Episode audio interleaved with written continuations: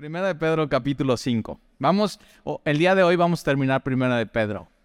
Hemos estado semana tras semana estudiando esta epístola de Pedro, el apóstol, eh, y es una epístola para la, iglesia en específico, pero sobre todo cuando la iglesia está pasando, alguien está pasando por momentos de prueba, de tribulación y de sufrimiento. Es una muy buena carta para que tú puedas regresar y en medio de dificultades en tu vida puedas conocer más y más el amor de Dios en tu vida y el Evangelio. Eh, y eh, acuérdate lo que vimos la semana pasada, es cuando estés pasando por, por el fuego de la prueba.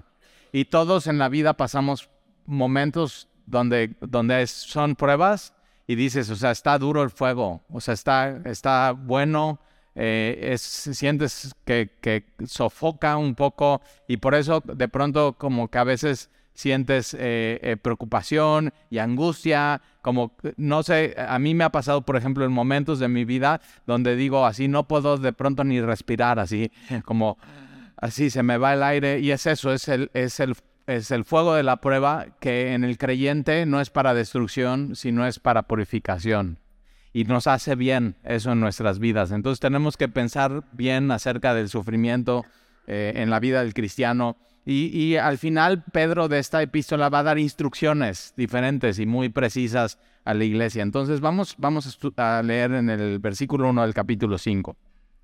Dice, ruego a los ancianos que están entre vosotros, yo anciano también con ellos, y testigo de los padecimientos de Cristo, que soy también participante de la gloria que será revelada. Ahora, la primera palabra está ruego, es eh, paraclesis, que viene de nuestra palabra que usamos paracleto, que es el Espíritu Santo, o el consolador, o el que se pone al lado. Ahora, Pedro es un apóstol, y Pedro podría decir, les ordeno que hagan esto, pero Pedro no usa eso de esa manera y no tiene esa actitud. Eh, una, por ejemplo, Pedro podría decir como apóstol, ponerse enfrente de, de los de la iglesia, decir, tienen que hacer esto, esto, esto y esto en sus instrucciones finales. Y Pedro en vez de hacer eso, no se para enfrente, sino se para al lado, como cuando tú y yo nos paramos al lado de alguien, y eso es para, para caleo o paracleto, te paras alguien de, al lado de alguien, lo abrazas y le dices, oye, yo creo que tú tienes que hacer esto. Y más que ordenar, es un ruego, es una súplica. Y el Espíritu Santo es lo que hace con nosotros. O sea, Dios sí se podría parar enfrente de nosotros. Tienes que hacer esto, esto, esto, esto. Pero no, el Espíritu Santo lo que hace es que nos convence. Ese es, su, ministerio, esa es su labor. Entonces, por ejemplo, cuando tú abres tu Biblia y estamos estudiando juntos la palabra de Dios, ¿no? Él, lo que Dios está haciendo, es te está convenciendo, te está rogando, te está exhortando, te está animando, te está consolando, te está advirtiendo, como un buen papá, como un buen padre.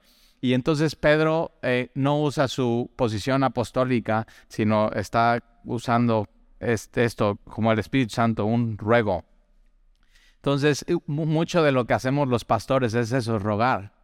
Entonces vienes aquí, te sientas y te estoy, te ruego, pon tus ojos en Jesús. Te ruego, ama a tu prójimo como a ti mismo. Te ruego, confía en Dios con todo tu corazón. Te ruego, ora más en tu vida. Y eso es así, es un ruego constante, pero Dios nos usa, pero quien realmente te está pidiendo y rogando es Él. Es eso. Un ruego que constantemente hacemos en evangelismo es eso. Te ruego que te reconcilies con Dios. O sea, si tú hoy estás peleado con Dios, te ruego. ¿Por qué? Porque Dios te anhela. Y entonces el Espíritu Santo te convence. Y cuando ah, hablamos, ¿no? Desde la palabra de Dios y desde el púlpito con el poder del Espíritu Santo, tú puedes estar aquí y decir, esto es, Dios me, está, me lo está diciendo a mí. O sea, es Dios hablándome a mí, claramente, ¿no? Y en medio de un auditorio lleno y dices, no, es a mí. Entonces es el, es el poder de Dios. Y entonces Pedro dice, ruego a los ancianos que están entre vosotros Ahora, los ancianos aquí se refiere a los líderes espirituales, eh, es un sinónimo de pastores eh, o obispos, ¿no? También en la Biblia, que tiene que ver con supervisores de la obra y del reino de Dios.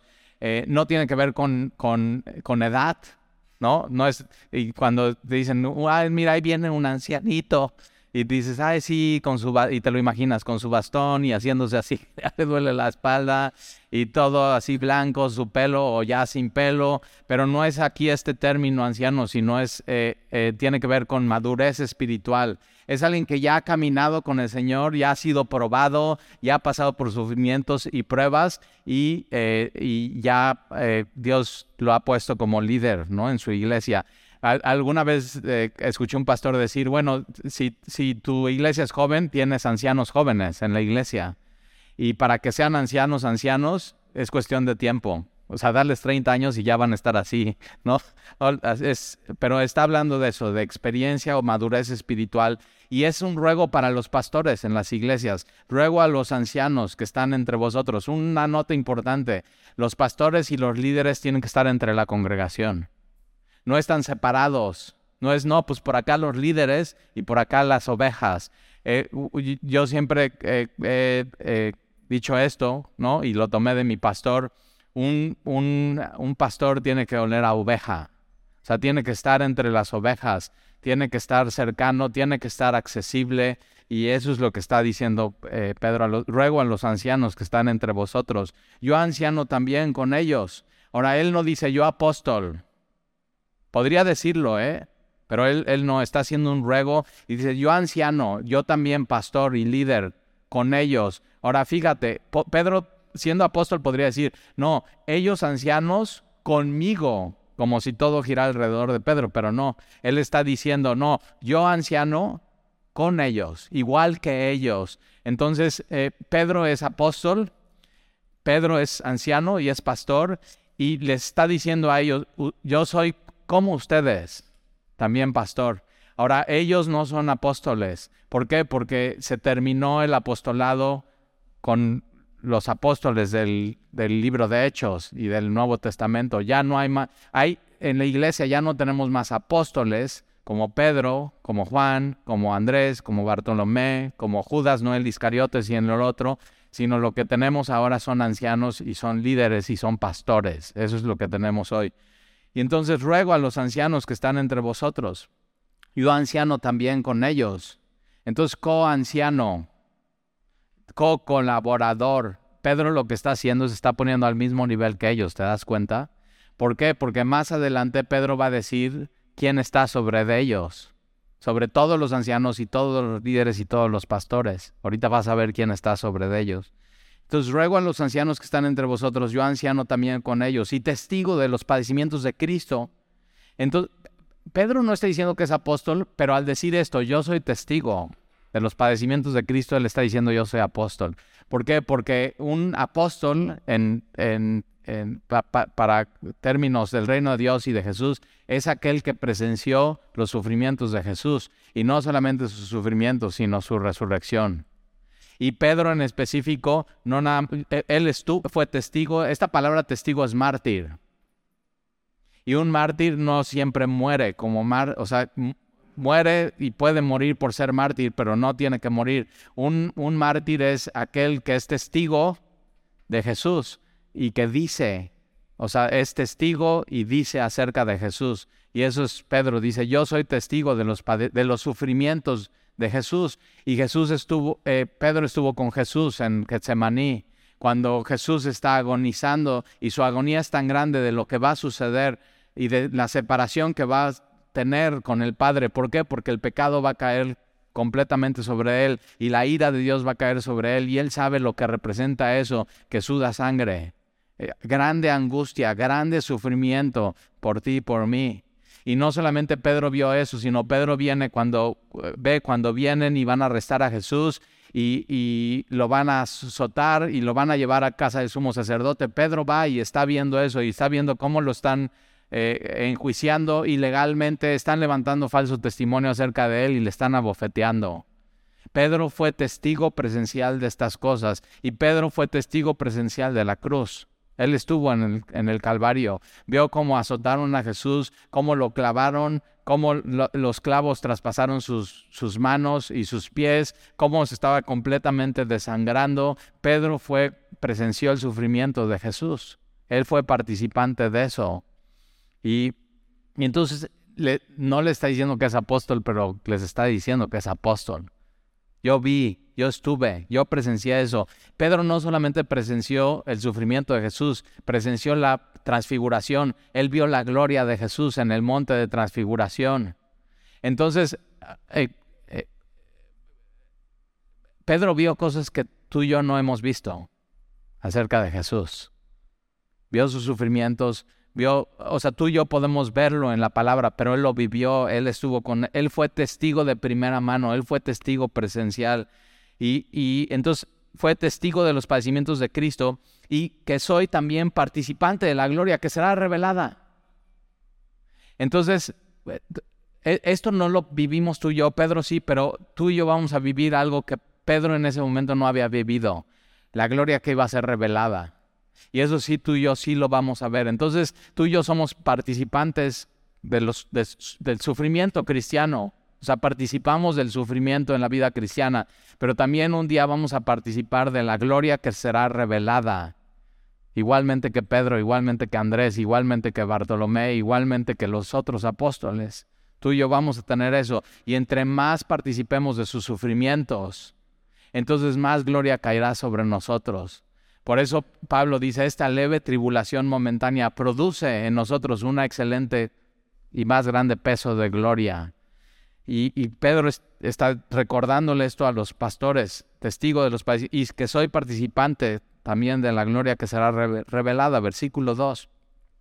Apacentad la grey de Dios. Esta palabra apacentad, y es una, es una, es un ruego a los pastores, pastores, líderes, su trabajo más importante es apacentar la grey de Dios. Esta palabra apacentar viene de dar pasto y la grey tiene que ver con, con ovejas. Entonces el, el pastor que tiene que hacer tiene que alimentar a las ovejas, tiene que alimentar al pueblo de Dios. Es su tarea primordial predicar la palabra en tiempo y fuera de tiempo, aconsejar con la palabra. Y es una de las cosas que hacemos en Semilla. O sea, la prioridad de nuestra iglesia es la adoración a Jesús, Él siendo el centro, y después que ser alimentados nuestras almas de la palabra de Dios. Entonces, apacentad la grey de Dios. Ahora, toma nota de esto. ¿De quién es la grey? De Dios. Y eso nunca se nos debe olvidar a los pastores y a los líderes. ¿Por qué? Porque los pastores no pagaron el precio por las ovejas. Quien pagó el precio por las ovejas fue Dios. Y el precio fue, o sea, el, costo fue muy alto, fue la sangre de Jesús en la cruz. Entonces, quiero que pienses esto por un momento. Cuando en una prueba, en una situación en tu vida te agüites, dices, no, pues estoy bien agüitado.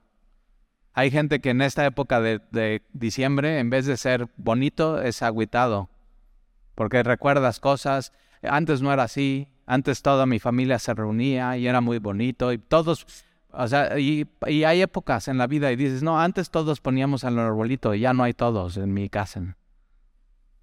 Y es duro y es difícil. Y dices, no, pues es que siento como que ya no valgo nada. Y cuando sientas eso en tu vida, que ya no valgas nada, acuérdate de esto.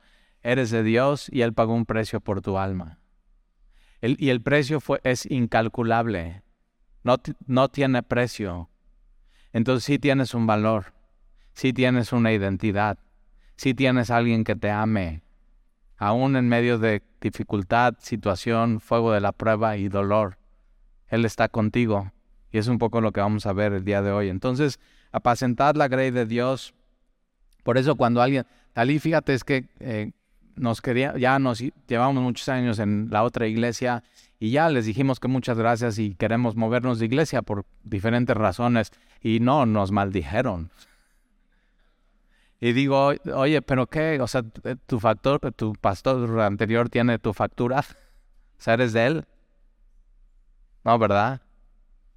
¿De quién eres? Nunca te olvides de eso. Eres de Dios. Entonces, si Él te dice así, Acuérdate que Él ha fijado sus ojos sobre ti. Como cuando, o sea, como cuando tus hijos eran chiquitos y nada más les hacías y decías. Y ya sabían, o sea, ya, ya sabían, es, muévete, hazte para acá. Entonces, cuando tú estás así y Dios te hace, muévete, ya. ¿Quién te compró? Él. Por eso cuando alguien se va de semilla así, se viene a despedir, hay unos que ni se despiden y decimos, pues aunque no se despidieron, Dios los bendiga. Ándale. Y pero vienes y tal y es que nos vamos a cambiar de iglesia. Dios te bendiga y te guarde y te use. Y todo lo que aprendiste aquí, aplícalo allá. Disipula gente, enséñales lo que aprendiste de la palabra, verso a verso, capítulo a capítulo. Entonces ahí está. Eres, eres de Dios. Nunca te olvides eso, eres de Dios. Y entonces, ¿qué tenemos que hacer nosotros? Alimentar a las ovejas de Dios que están entre, vos, entre vosotros. Entonces, otra vez, el pastor tiene que estar en medio de las ovejas. Una de las cosas que más disfruto del domingo es pararme al final de los servicios y saludar a la mayor gente posible. Y digo, no, ya se me fue este, ya se me... Y ahí estoy, y es eso, ¿por qué? Porque ese es mi trabajo, es, ah, es estar con ustedes. para mí es un privilegio cuando alguien se acerca, Talí, puedes orar por mí. O sea, estoy, toda la semana estoy, ya quiero que sea domingo y venir así. Entonces, apacentad la grey de Dios que está entre vosotros, cuidando de ella. Una de las cosas que Pablo le dice a Timoteo en 1 de Timoteo capítulo 3, dice, Timoteo, quien anhela obispado, buena obra desea. Quien anhela ser pastor, líder en una iglesia, es una buena cosa, es un buen anhelo. Pero hay gente que no anhela eso, no, no anhela todo el paquete, porque el paquete no solamente es predicar, el paquete es cuidar, es animar, es orar, es, estar entre las ovejas. Eh, no, no, dice quien anhela predicar. Hay gente que nada más quisiera predicar y ya. O quien anhela una plataforma, o quien anhela tener influencia, o quien anhela tener fama. Y no, es, es predicar, alimentar, amar, cuidar, ¿no? Que cuidar de falsa doctrina, cuidar de falsos maestros. Es, eso implica eh, entonces, apacentad la grey de Dios que está entre vosotros, cuidando de ella. No por fuerza. El, ministerio no es a la fuerza. Nadie debería de, participar en el ministerio porque a fuerzas lo tiene que hacer. Por eso en Semilla nunca vamos, te decimos, tienes que, tienes que, tienes que estar en el ministerio. No, no, no es a fuerza. Si no quieres, no. Si no, no.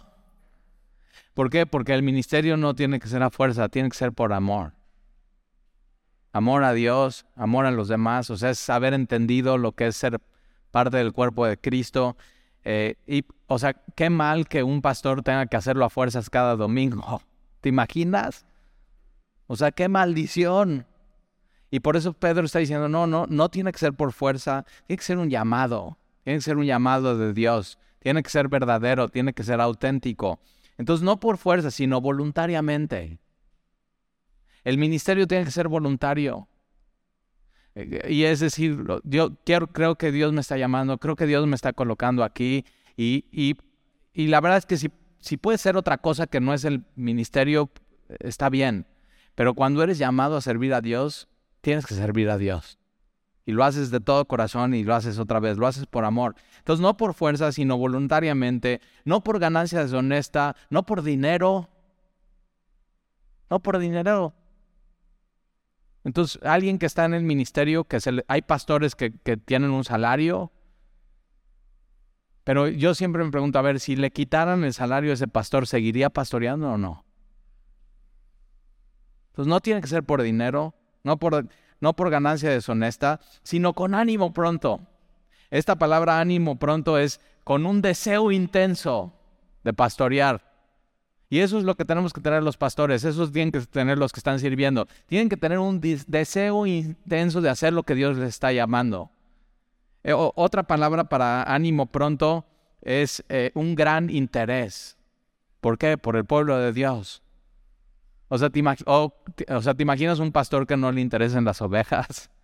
Que no le interese la iglesia, que no le interese la sana doctrina, que no le interese la Biblia, que no le interese a Jesús. O, otra cosa de ánimo pronto es un pastor tiene que tener ánimo pronto y no puede ser flojo. O sea, tiene hacer un estudio bíblico toma esfuerzo, toma tiempo, toma dedicación, toma, o sea, tienes que ir al diccionario, tienes que ver esto, tienes que pedirle, Dios, dame ilustraciones, ¿cómo puedo explicar esto a la gente que sea de la manera más clara? Entonces, e, es, ahora, ¿por qué dice esto Pedro? Porque si tú estás un día, yo creo que esto lo cumplimos en semilla. Pero si algún día tú te tienes que ir de semilla y dices que necesito buscar una iglesia, tienes que buscar una iglesia que sea así. Que no lo hagan por dinero, que no lo hagan a la fuerza, que sea de manera voluntaria y por amor a Jesús y por amor a los demás, que se predique la palabra, que se alimenten las almas y que el pastor no se aflojo si no hagas bien su chamba. Que predique bien la palabra, que e, esto, esto es lo que tienes que buscar. Entonces, eh, y si tú estás en el ministerio, estás pensando en el ministerio, tienes que ver eh, estas cosas. Entonces, ánimo pronto. Versículo 3, no como teniendo señorío sobre los que están sobre, sobre vuestro cuidado. Entonces, un pastor no tiene que manipular, un pastor no tiene que, que oprimir, no tiene que ordenar, no tiene que intimidar. La iglesia no tiene que hacer lo que el pastor dice, tiene que hacer lo que Dios dice. Lo que la palabra de Dios dice, el pastor está para servir a, la iglesia, entonces no, no como teniendo señorío, sino, mira, de los que están a vuestro cuidado, sino siendo ejemplos, siendo ejemplo de la grey.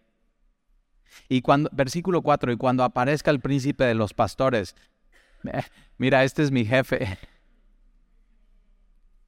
Este es el jefe de los pastores, el príncipe de los pastores. Por eso Pedro, aunque es apóstol, dice, no, yo soy igual que ellos. Y todos nosotros, los que hemos sido pastores y líderes, tenemos un jefe y es el príncipe, es Jesús. Él es. Entonces, y cuando, eh, cuando aparezca el príncipe de los pastores, vosotros, está hablando de los líderes y los pastores, recibiréis la corona incorruptible de gloria. Hay, hay cinco coronas en la Biblia. Ahora, en, en tiempos de, que se escribe la, la, Biblia, había los juegos, ¿no? Y había mucho era atletismo, les encantaba el atletismo, pero había otras diferentes eh, eh, disciplinas, pero quien ganaba, el número uno, la victoria, le ponían una corona, ¿no? Que era de, ramos de, de hojas y de flores, pero ¿qué crees? Esa corona después de unas semanas se podría. Y lo que tiene Jesús para nosotros, hay cinco coronas. La de los pastores es esta que estamos viendo, pero para, para los cristianos hay, hay otras coronas. Una es la corona incorruptible, es una corona eterna, no se echa a perder. Otra de las coronas es la corona de justicia. Entonces imagínate así Jesús poniendo la corona de... Ahora no es tu justicia, ¿eh? Es su justicia, su justicia. Y Él pone su justicia. Hay otra corona que es la corona de la vida. Y, es, y en eso tenemos en Jesús vida eterna. Entonces Él pone la corona de vida en nuestras cabezas. Hay otra que es la corona de gozo. Y esta corona que es la corona de gloria. Y entonces dice que para nosotros los pastores va a haber esta corona incorruptible eterna, no, no va a pasar de moda, su brillo no va a desaparecer, pero es la corona de gloria. Y, yo digo, por eso yo hoy aquí en esta tierra pastoreando no quiero ninguna recompensa, no quiero aplausos, no quiero palmadas en la espalda, no quiero un monumento, no quiero una placa, yo quiero esa corona, no quiero otra cosa. Pero ayer me puse a pensar y digo, bueno, y si por pastorear no me dieran la corona. O sea, nada, no hay corona. Piensa en esto. Para tener estas cinco coronas, Jesús tuvo que llevar puesta la corona de espinas. Y con eso sería suficiente. No, no necesito corona. Ahora, no solamente Él hace eso y lleva la corona de espinas y va a la cruz y muere por nosotros y derrama su sangre, sino aparte tiene otras cosas que ni nos imaginamos. Es la gloria que viene venidera. Y parte de esas son estas coronas. Pero al final las coronas, ¿sabes qué vamos a hacer con ellas? Las vamos a poner a sus pies. Ahora, ¿cómo, será eso de las... O sea, ¿quién, ¿quién te va a entregar esa corona? Y es Jesús. Imagínate esta corona de justicia o de vida o de gozo o de gloria y que Jesús se acerque a ti y haga esto así, ten, y, la, empieza a poner esa corona así en tu cabeza y tú voltees y vas a ver qué, sus marcas.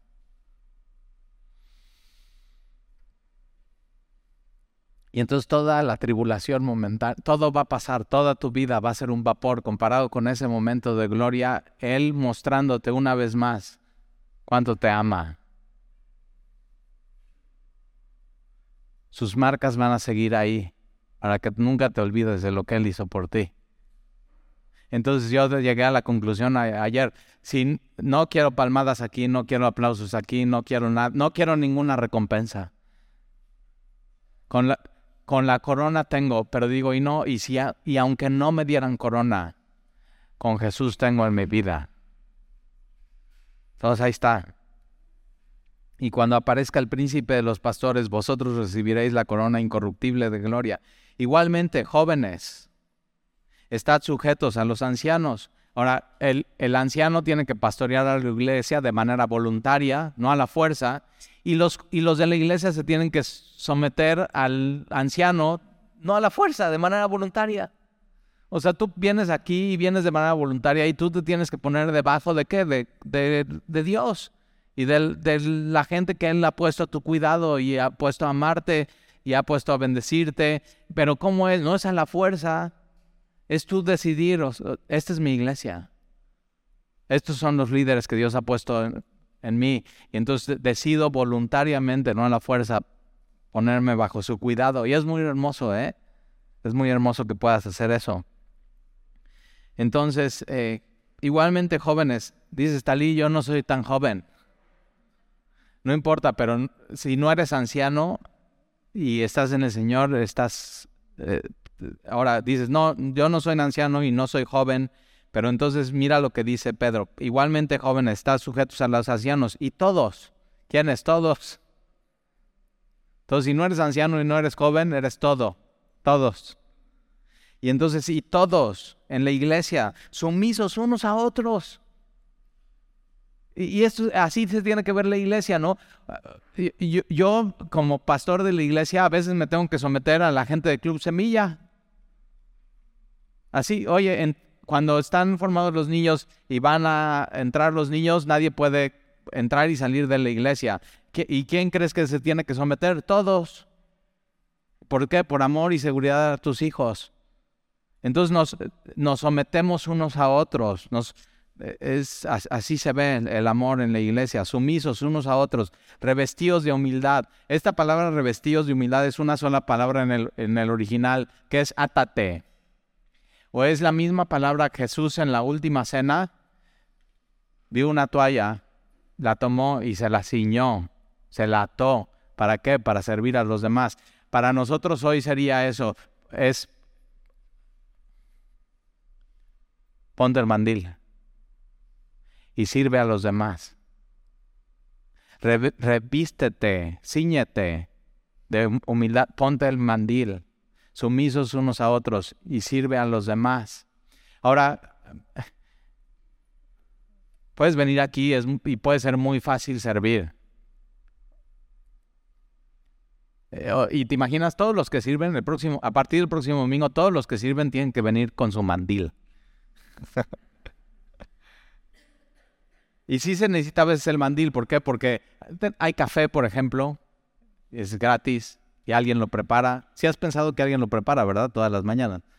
O ya crees que llegas y ya está ahí. No, o sea, alguien tiene que abrir, tiene que echar el garrafón, cargarlo, poner el agua, poner el café, ver que tenga los gramos necesarios. Antes de eso, ¿qué crees? Alguien tiene que comprarlo. O sea, hay toda una cosa de servirse unos a otros en la iglesia. ¿Y todo para qué? Para que no te me duermas. Pero es eso. Y entonces, ¿qué pasa? Después de los tres servicios del domingo, hay azúcar tirada, hay migajas de pan, hay vasos que se cayeron, hay gotas que se derramaron. Y entonces alguien de los servidores tiene que ir. Nadie le dijo que tenía que hacer eso y va y, entonces ya limpiar eso, ay, ya me manché. Y estar en el ministerio a veces puede ser eso, te manchas, te ensucias, es, así pasa. Y te tienes que ceñir de humildad y del mandil. Y está bien, y eso nos hace bien, y así se te ve bien hacer eso en tu vida.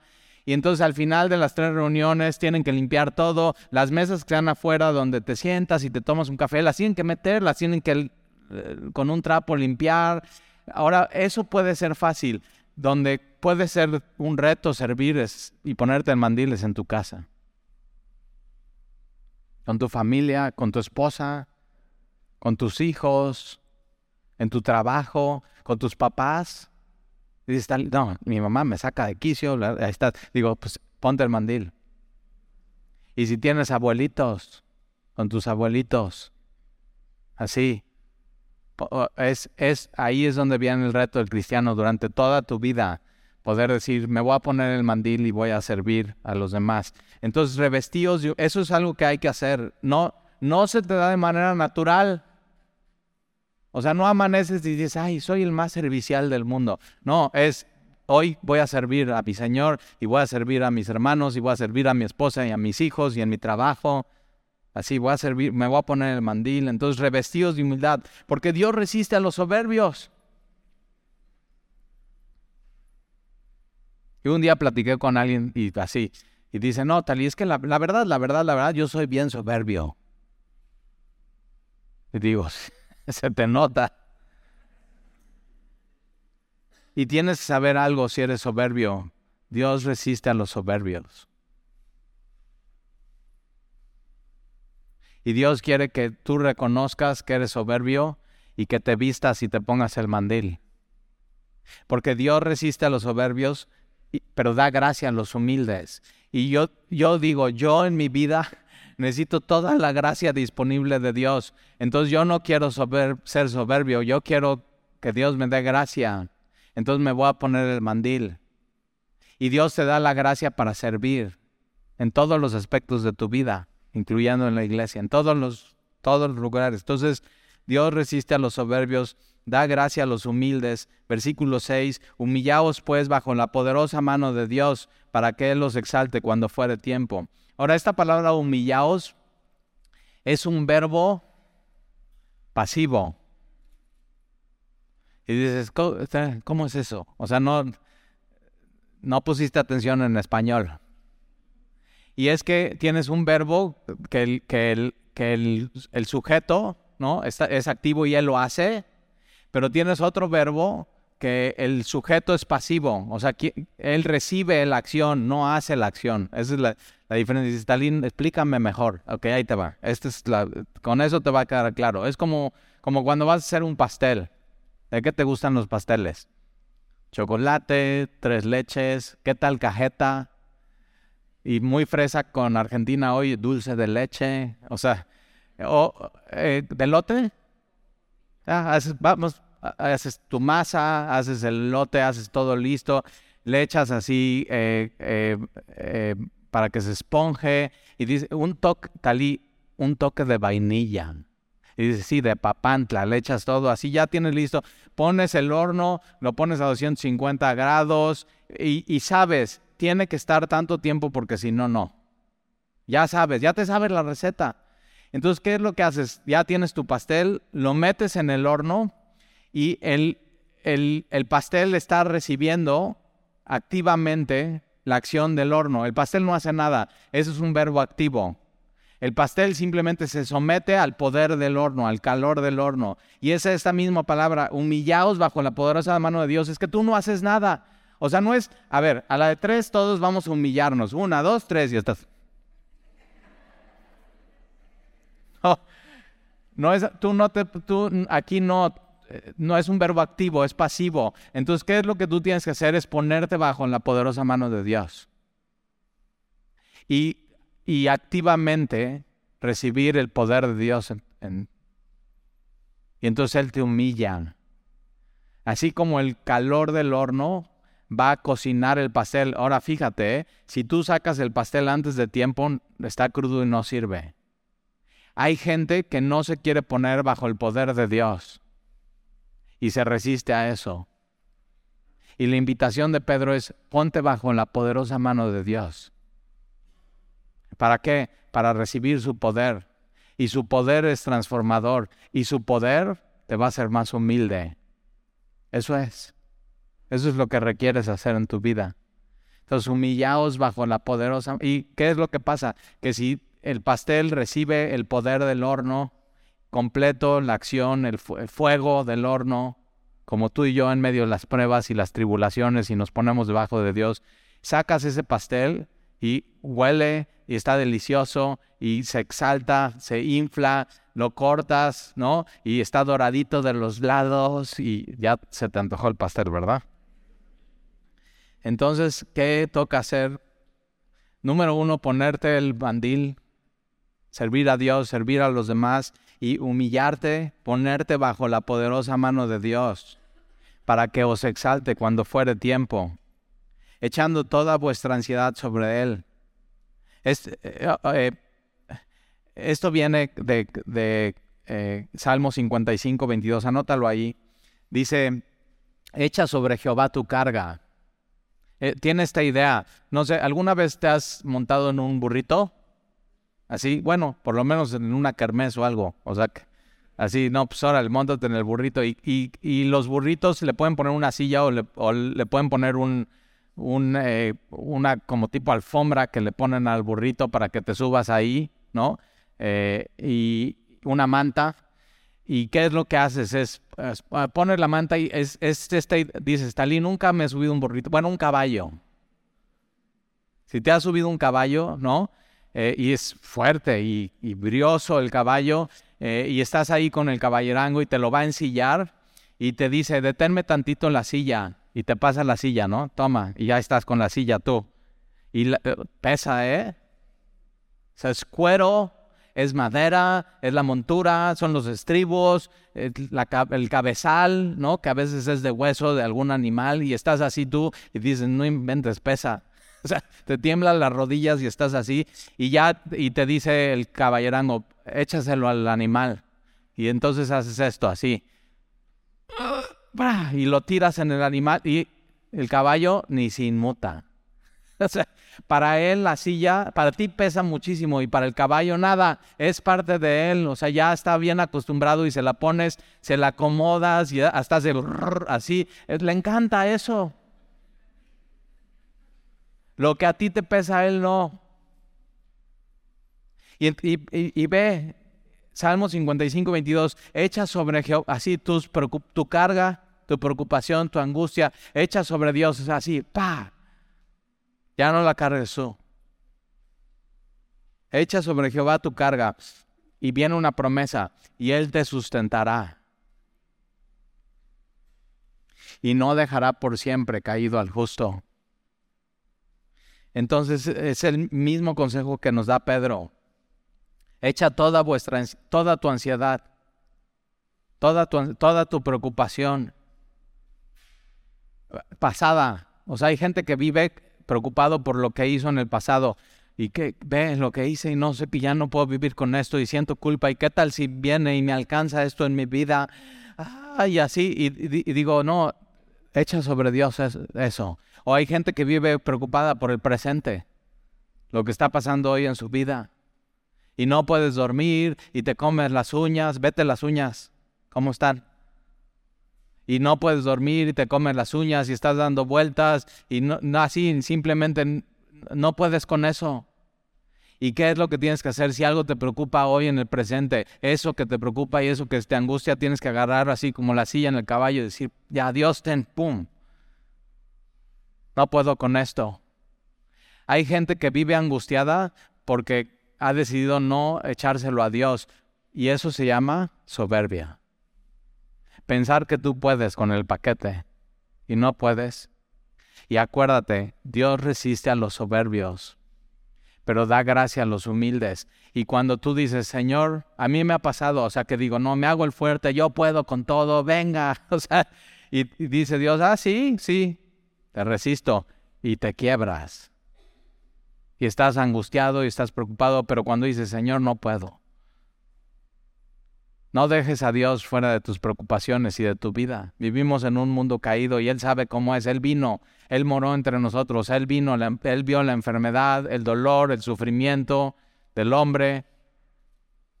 Y entonces sí puedes agarrar todo eso y ponérselo en... Y hay gente que está preocupada por el futuro. No sé qué voy a hacer, no sé cómo voy a pagar esto, qué pasa si pasa esto. Y entonces todo eso, pasado, presente y futuro, tienes que tomarlo y echárselo a Dios. Es parte de humillarte bajo su mano. Quiero ver tu poder en esto, Señor. Entonces, eh, echa toda, toda tu ansiedad sobre Él, porque Él tiene cuidado de ti. Escucha esto. En medio de tus preocupaciones no estás solo. Él tiene, Él tiene cuidado de ti. Él te ama. Eh, eh, si Él te salvó y dio su Hijo por ti, ¿por qué piensas que no Él va a cuidar de ti hoy? Es muy tierno Dios. Y hoy te está diciendo, yo tengo, yo tengo cuidado. Cuando tú dices que estoy solo en mi vida, nadie me entiende, ¿no? Y Dios dice, yo tengo cuidado de ti. Gracias, Señor. Entonces echa tus cargas sobre Él, porque Él tiene cuidado de vosotros. Sed sobrios y velad. está, aunque Él cuida de ti, no te duermas y estate alerta. Porque vuestro adversario, el diablo, esta palabra adversario es una palabra técnica legal, es aquel que tiene evidencia contra ti, y sí que la tiene. Y esa es la estrategia que Satanás usa. Toma toda, toda la evidencia que tiene contra ti y la quiere poner contra ti para que te desanimes. Y hace bien su trabajo. Pero ¿qué crees? Dios también hizo bien su trabajo. Y lo hizo en el Calvario. Y al derramar Jesús su sangre, eres completamente perdonado. Entonces cuando venga el adversario a quererte desanimar por cómo fuiste y cómo eres, tú tienes que decirle, pero ve lo que hizo Jesús por mí en la cruz. Y no te desanimes. Dios hizo bien su trabajo. Entonces, eh, vuestro adversario el diablo, como león rugiente, anda alrededor buscando a quien devorar y hace, hace bien su trabajo. Al cual resistid firmes en la fe. ¿Qué hay que hacer? Tenemos no guerra espiritual, ¿eh? Dice, tienes que resistir firme en la fe. Viene Satanás con sus acusaciones y ¿qué tienes que hacer? Tienes que seguir firme en la fe. Esa es la respuesta. No dejar que sus mentiras te aparten de tu fe. Firme en la fe, con tus convicciones bien puestas. Cuando venga a acusarte, decirle, ve lo que hizo Jesús por mí en la cruz. Él me ha perdonado, Él me ha lavado, Él me ha limpiado. Entonces, resiste firme en la fe, sabiendo que los mismos padecimientos se van cumpliendo en vuestros hermanos en todo el mundo. En todo el... así. O sea, no nada más en Costa de Marfil 41 los cristianos sufren. No nada más aquí los cristianos batallan. No nada más... Todos en todo el mundo están sufriendo, tienen una batalla, han pasado por dificultades en su vida y una mentira que tú que el diablo te puede hacer creer es que tú eres el único que batallas aquí. Y que mira, todos están re bien menos tú. Y no es cierto. Todos aquí en semilla batallamos, todos aquí resbalamos, todos aquí no vivimos como deberíamos vivir, todos aquí necesitamos a Jesús como nuestro Salvador, todos aquí, todos aquí. Es una batalla espiritual. Pero si tú te crees que tú eres el único que estás mal aquí, ¿qué vas a hacer? Te vas a ir de aquí. Y eso es lo que quiere Satanás. Entonces todos estamos en una batalla, no somos lo que deberíamos de ser, pero Dios en medio de eso nos está santificando y nos está haciendo más. Entonces ponte bajo su poderosa mano, ponte el mandil, humíllate delante de Él, recibe su gracia, resiste firme en tu fe. Versículo 10, mas el Dios de toda gracia, eso yo necesito en mi vida, el Dios de toda gracia, toda, toda, toda. Cuando vas a cargar gasolina, ¿cuánto joven? No, pues póngale tres cuartos. No, Dios dice, no, no, toda.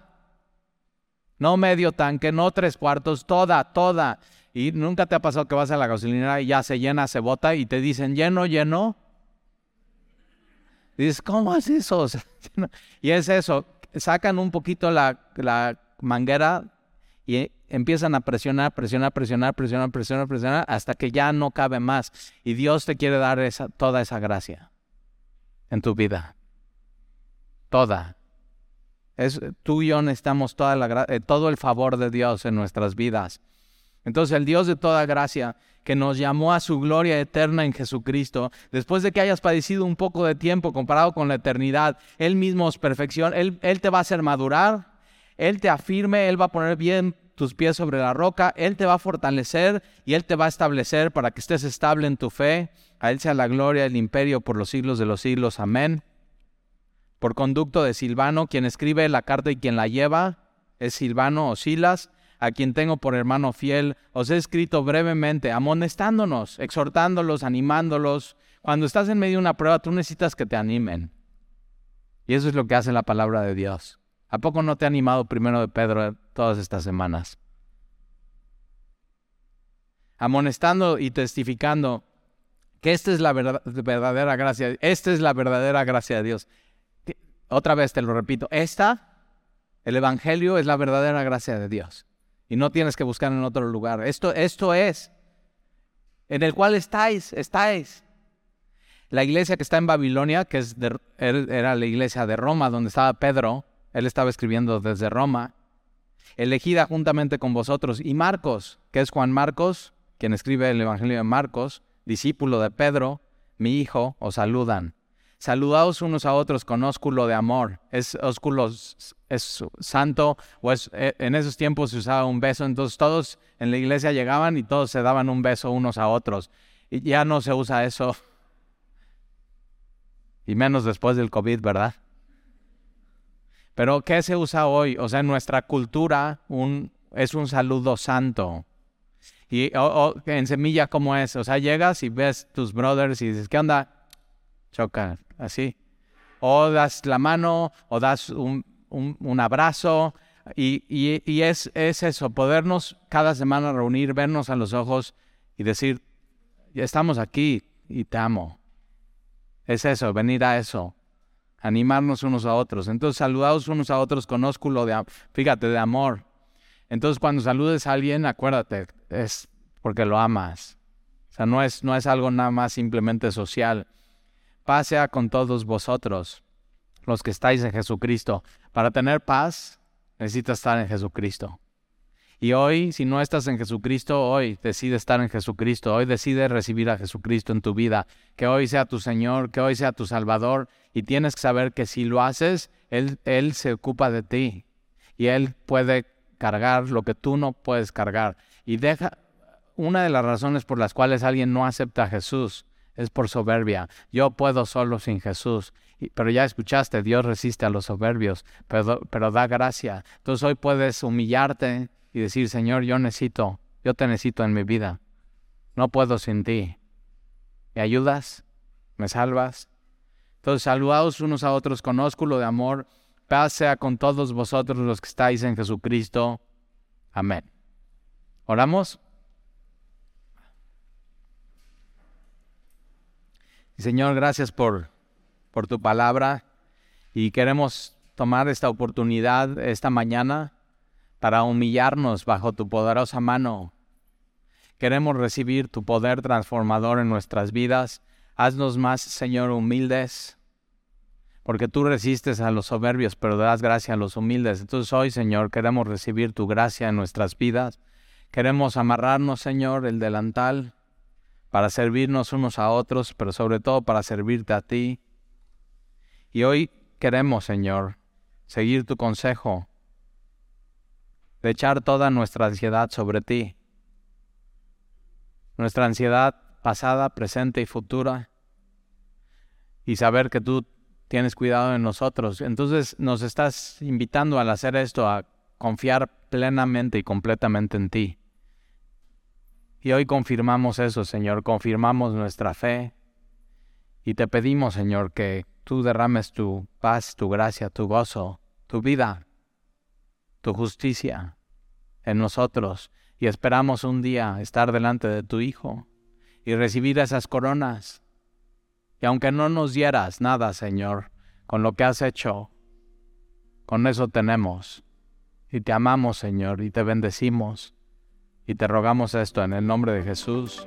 Amén.